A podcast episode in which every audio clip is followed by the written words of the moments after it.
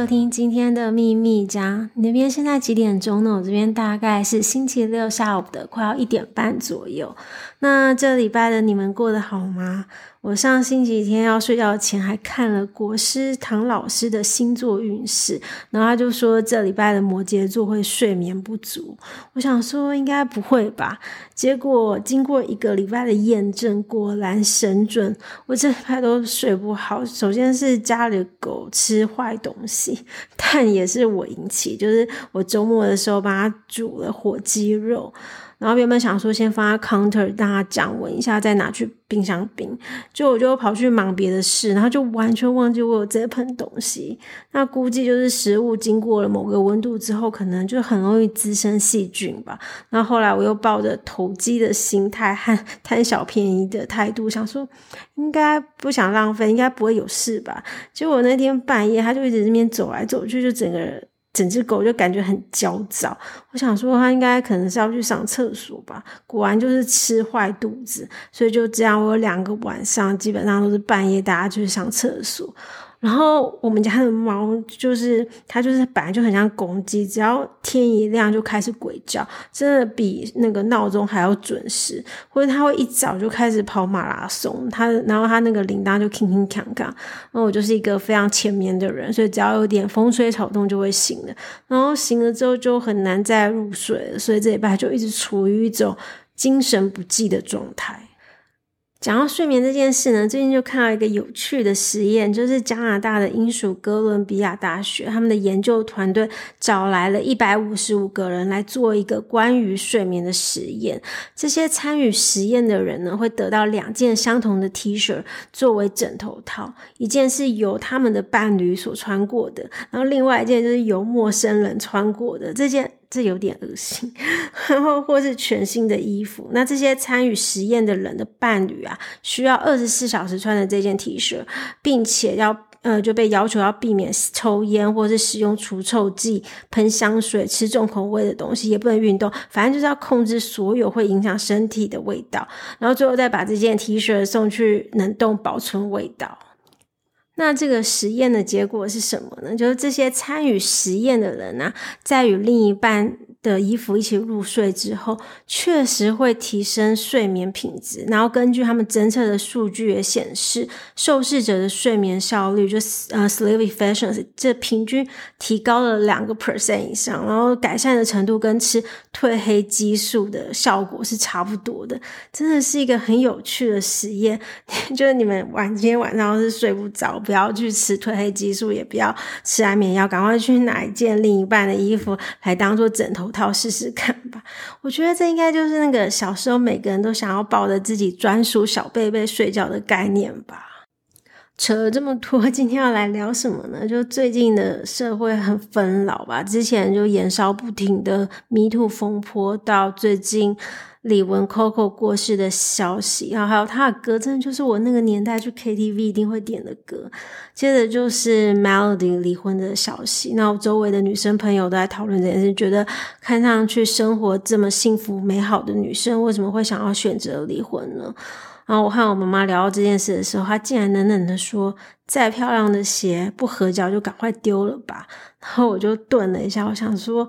果然姜是老的辣，这也让我想起来我年轻的时候。现在都要说我年轻的时候，超爱那种跟很细的高跟鞋，但走起来绝对脚超痛的。但当你走路有风的时候，你绝对不会去承认你脚超痛的。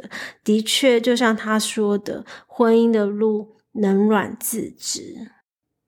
婚姻很难这件事情是大家都同意的，但在走入婚姻前，我们都是先谈恋爱，所以今天。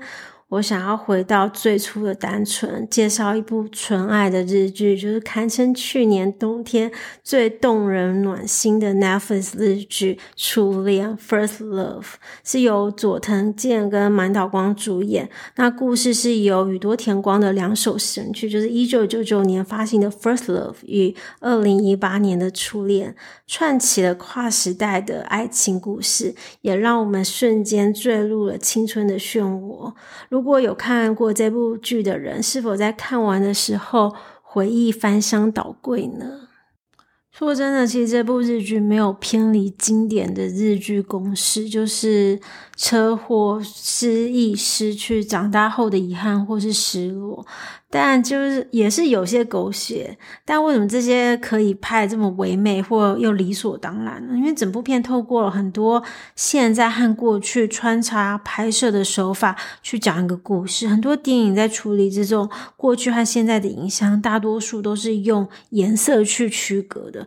就像后来的我们是用黑白，但这部片却用了很细微的东西，像是有些道具或是记忆点去串起一个故事。所以就算来点洒狗血的元素，我觉得观众还是会觉得这就是命运的安排。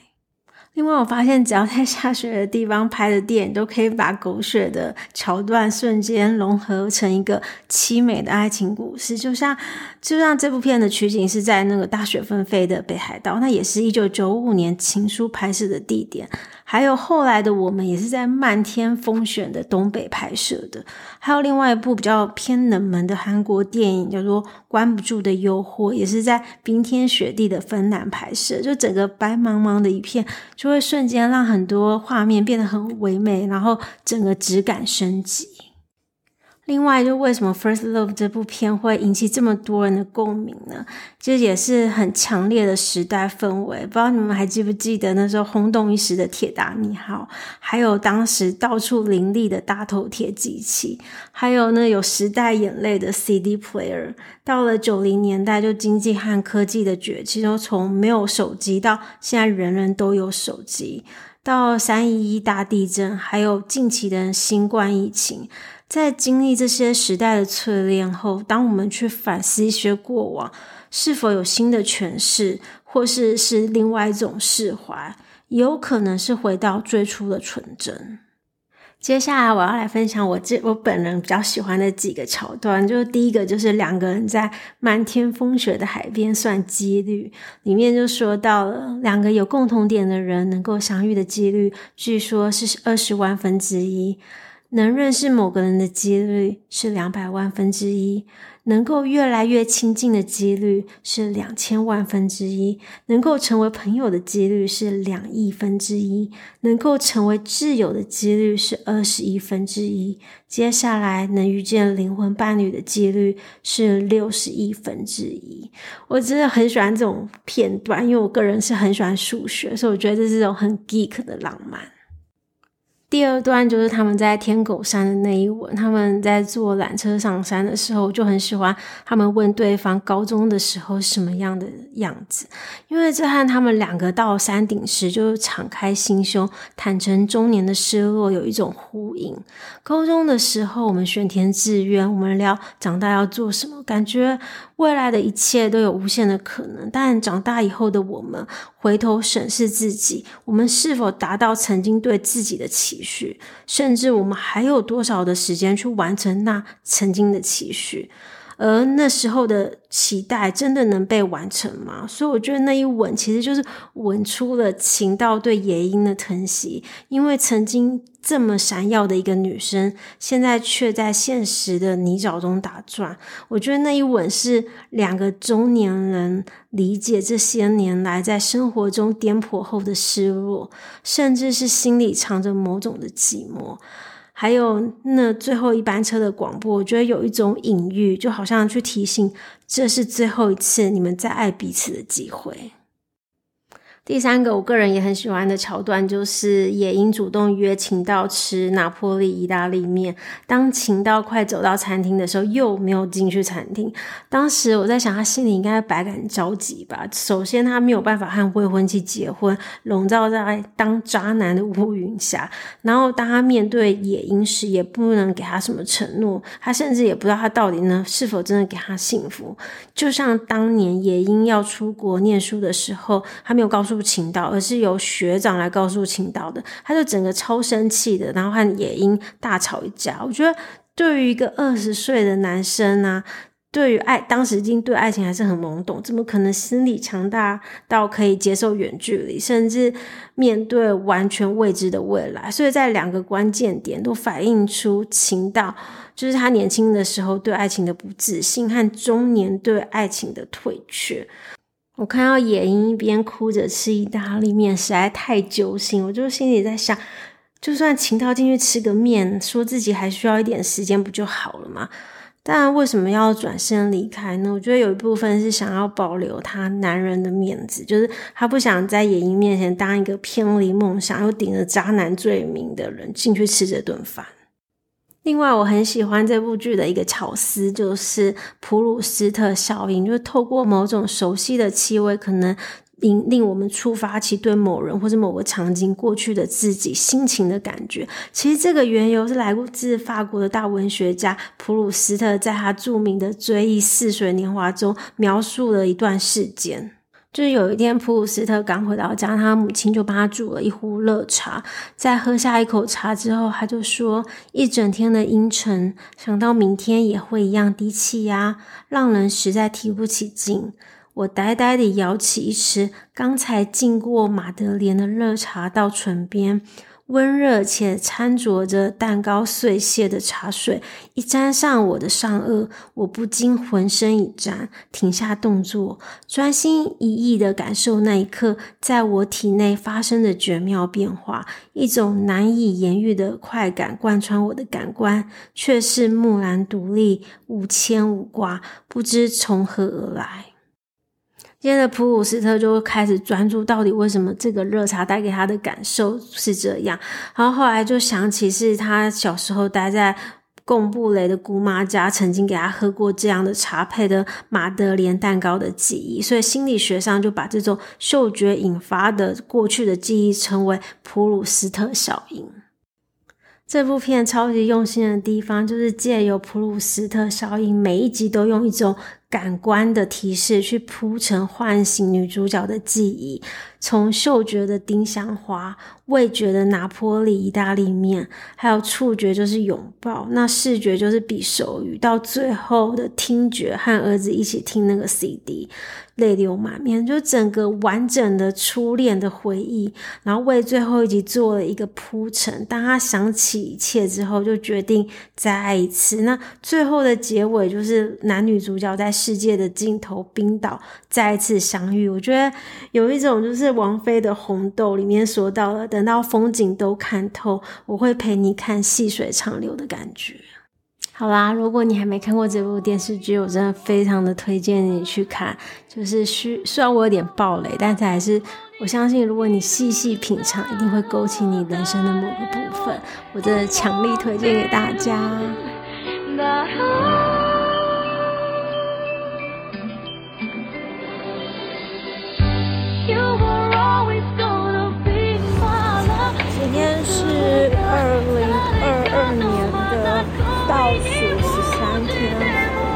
在全世界最危险的地方，就是台中。为什么呢？就是个秘密。我觉得那个那，我觉得初恋那两个人都是很诚实，而且是勇敢的，并没有因为就是觉得世俗，然后就将就啊，或者是就想说算了。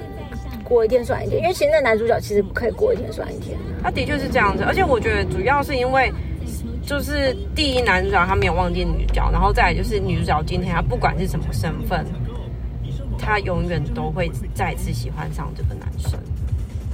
对啊，其实就是 the one 的概念。对，他们从头到尾都是 the one。对对对对，就是一个很，所以尽管兜兜转转，就像那个圆环，最后还是会遇到。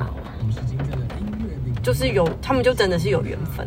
对啊，对啊。我觉得不只有缘分，也是最后他们是真的很诚实。因为其实如果他们不诚实，他们可以就这样，那个女的可以就是哦，为了养小孩，就说也可以这个借口，而且她也知道说他有对象，对啊、然后他也可以就是。然后那男的也可以继续就这样子，那个女的那么爱他，其实也是可以继续在一起。对。然后最后一刻，我觉得还蛮浪漫。我觉得那最后一刻真的就是，可是我觉得，我觉得最后一刻如果可以放宇多田光那一首原本的 First Love，我觉得，哎，不是，是那一首是，他现在那他最后一首还是宇多田光，对，但不是另外，对对对对，对，但是那首宇多田光那个音乐一下去，就真的就是就是很回忆杀，对对对对对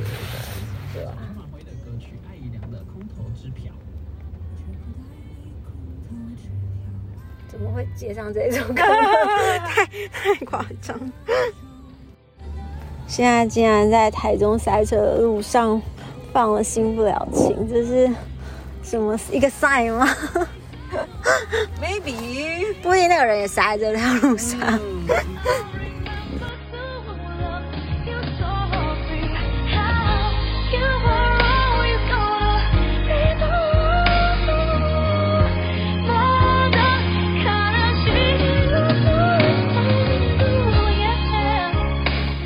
你还记得你的初恋是什么样的滋味呢？你是否曾经和一个人并肩着，听着随身听，一人一边耳机，空气中弥漫着一种难以名状的暧昧？你是否曾经希望有一天能配上一个人，决定要奋发图强，成为他的骄傲？你是否曾经有过不顾一切的勇气去追求梦想？无论你是否有过一段刻骨铭心的初恋，或是曾经拥有过一个炙热的梦想，如果有一天当你回首，还是感到遗憾，如果有机会，无论是遇到初恋或是梦想，都再勇敢一次吧，勇敢去爱，勇敢去追寻梦想。我国中的时候睡不着的时候，常常会躲在被子里听光宇的《夜光家族》。我就 原来我小时候就有睡眠问题，然后那时候我真的很想念广电系，希望有一天可以做广播。后来和几率是六十亿分之一才能相遇的灵魂伴侣，在华纳威秀看了李安的《卧虎藏龙》。那时候我希望有一天能成为李安的学妹。后来所有的事都事与愿违，长大做了和这两件完全不相干的职业。当然，灵魂伴侣也早已消失在人海。回头想想，后来开始想做 podcast 和介绍好电影、好剧，或许某种程度就是弥补当年没有走的路。最后套一句《初恋》里男主角的金句：想知道是不是命中注定，你必须全心投入进去。好啦，希望你们会喜欢今天这集。今天是二零二三年的七月十八号。我今天早上五点半就起床，就是为了准备七点的 meeting，然后我又趁中午午休的时候赶快来剪这今天要上的 podcast。我现在觉得超累的。好啦，恋爱脑没电了，我们下次见，拜拜。